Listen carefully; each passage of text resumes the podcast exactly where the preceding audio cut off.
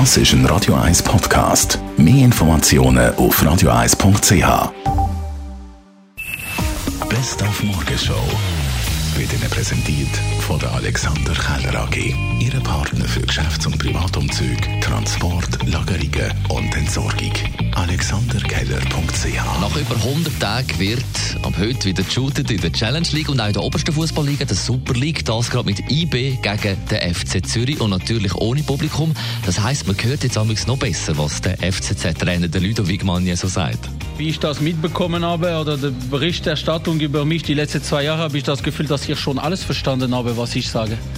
Also unabhängig von Zuschauer oder nicht. Ich, Im Gegenteil habe ich das Gefühl, dass dieses Mal alles wortwörtlich verstanden wird und nicht umgedreht wie manchmal schon in der Vergangenheit. Dann haben wir heute Morgen über die weiteren geplanten Lockerungen vom Bundesrat geredet, zum Beispiel über die Abstandsregeln. Nicht mehr zwei Meter Abstand, sondern anderthalb Meter sollen neu gelten. Darum sind wir äh, Herr und Frau Schweiz fragen, wie sie den anderthalb Meter Abstand messen.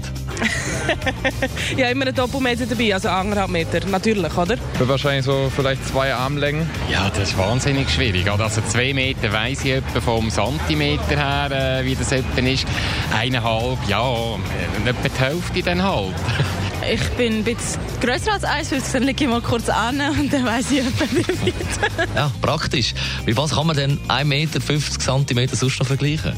Die Länge von einem Velo etwa. Zwei, drei grosse Schritte. Ja, ein Schulwandmaßstab mal anderthalb, oder?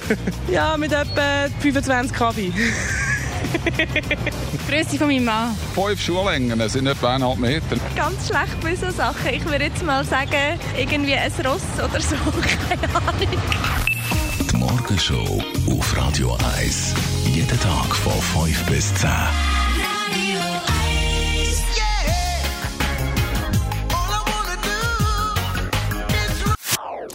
Das ist ein Radio 1 Podcast. Mehr Informationen auf radio1.ch.